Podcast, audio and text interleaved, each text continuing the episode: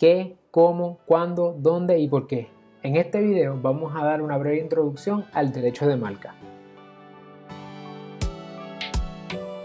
Yo soy el licenciado Alexio Mar Rodríguez, fundador de Citlo, y una de mis pasiones es ayudar a emprendedores a establecer, desarrollar y proteger sus negocios, dándole especial énfasis a su propiedad intelectual. Si es la primera vez que nos sintonizas, te doy la bienvenida a Derecho para Emprendedores, donde dialogamos sobre todo lo que necesitas saber sobre tu negocio. De paso, no olvides suscribirte, darle like y compartir este video con otros empresarios y empresarias que también quieran conocer más sobre sus negocios. Comenzamos. En Puerto Rico, la protección del derecho de marcas nace de la ley de marcas del gobierno de Puerto Rico, la ley número 169 del 2009.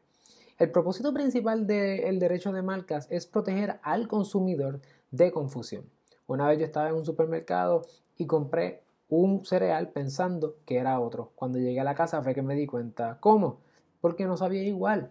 Y eso es lo que el derecho de marcas busca evitar, que el consumidor se confunda. Pero también el derecho de marca busca proteger a los negocios de la competencia desleal.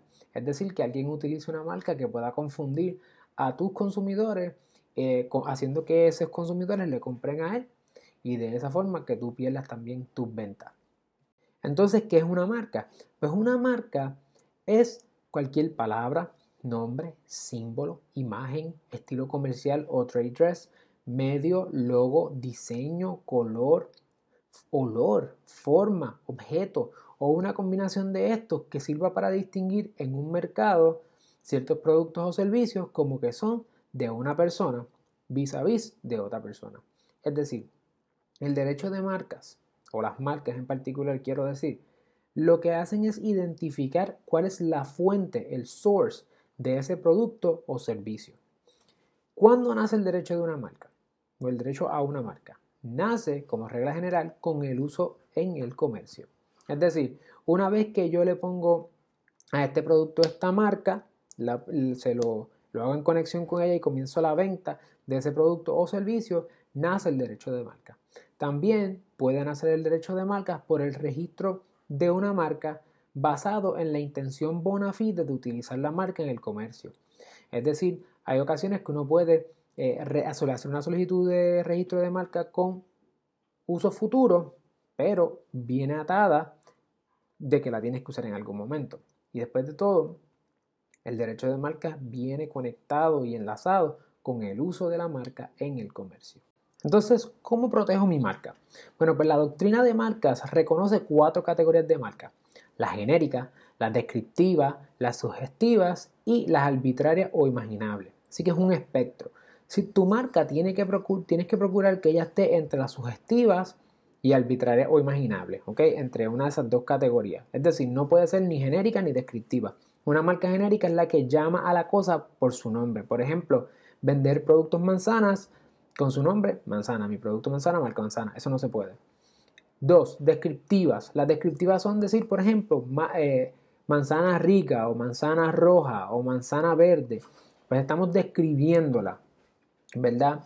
La única manera en que una marca descriptiva puede ser protegible es que adquiera lo que se le llama eh, secondary meaning o significación secundaria. Eso lo que quiere decir es que cuando la gente escucha la marca, ya no piensa en que estás describiendo el producto o servicio, sino piensan en la marca en sí. En Puerto Rico eso pasó con Café Rico. En el caso de la sugestiva, pues, un ejemplo clásico es la de Coppertone. Es decir, eso es un bronceador y sugiere, hay que ¿verdad? ejercitar la imaginación, sugiere que vas a terminar, que tu piel va a terminar bronceada. Es sugestiva, hay que pensarlo. Y arbitrarias o imaginables son pues cosas inventadas, por ejemplo, Xerox o llamarle a las laptops Apple. Ese es uno de los ejemplos clásicos que también se hace. Así que, ¿cómo proteges tu marca? Asegúrate de no describir ni a llamar a la marca por su nombre. Ni, ni describir alguna cualidad de la marca, que sean más bien sugestivas, arbitrarias o imaginables. ¿Por qué debo entonces registrar mi marca? Esa es una de las preguntas, Bueno, si el derecho nace con el uso, ¿por qué tengo que registrarla? Bueno, los beneficios exceden eh, la inversión que vayas a hacer. Recuerda que después de todo, registrar tu marca es una inversión, no es un gasto. ¿Por qué? Porque mira, recientemente yo he estado trabajando con varias personas con marcas y uno de los problemas más comunes es que a la hora de que otra persona le está infringiendo la marca, ¿qué le vamos a decir? Mira, esa marca es mía. Sí, ¿a base de qué? A base del uso. Ok, ¿y cómo tú lo pruebas? a lo mejor la persona te ignora y vas a tener que ir al tribunal. Y cuando una persona tiene que ir al tribunal, entonces tiene que demostrarle al juez que él es, o a la jueza, que él es el dueño de la marca, que la marca es protegible en efecto, y hay que hacer un análisis completo que se complican ¿verdad? los argumentos a la hora de ir a un tribunal. Si la marca está registrada, es evidencia prima facie de que en efecto la marca es protegible y que la marca es tuya. Por lo tanto, lo único que queda por eh, decir o argumentar es que la persona está infringiendo tu marca, es decir, que, está, que hay una probabilidad de confusión ante el consumidor. Eso es independientemente de los argumentos de copyright que podrían haber eh, sobre algún diseño o algún logo. Estamos solamente en marca. Beneficio.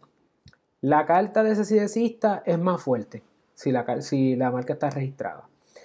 Es posible que si tienes que ir al tribunal y no sabes verdaderamente cuántas ventas ha hecho tu competencia utilizando la marca, que está confundiendo a los consumidores o probablemente los confunde, si no lo puedes cuantificar, ya la ley te da unos daños estatutarios que pueden ir desde 750 dólares hasta 30 mil dólares por infracción. Así que es parecido a una, a una multa, pero son para ti.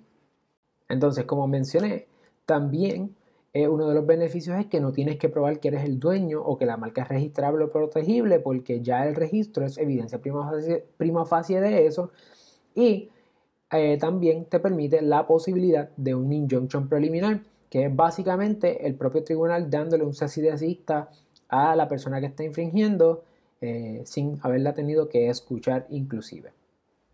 Entonces, ¿dónde registro mi marca? Bueno, pues lo puedes hacer tanto a nivel federal en el US Patent and Trademark Office, USPTO, o a nivel estatal, que sería en la Oficina de Marcas y Nombres Comerciales del Departamento de Estado.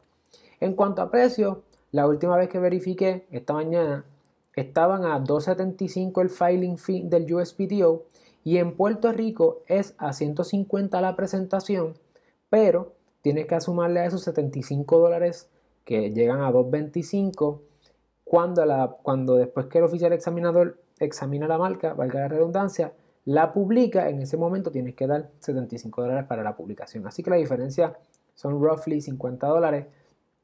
¿Cuál de las dos? Pues el USPTO es más rápido, el PRTO, como se le llama en inglés a la Oficina de Marcas de Puerto Rico, pues eh, no es tan rápido.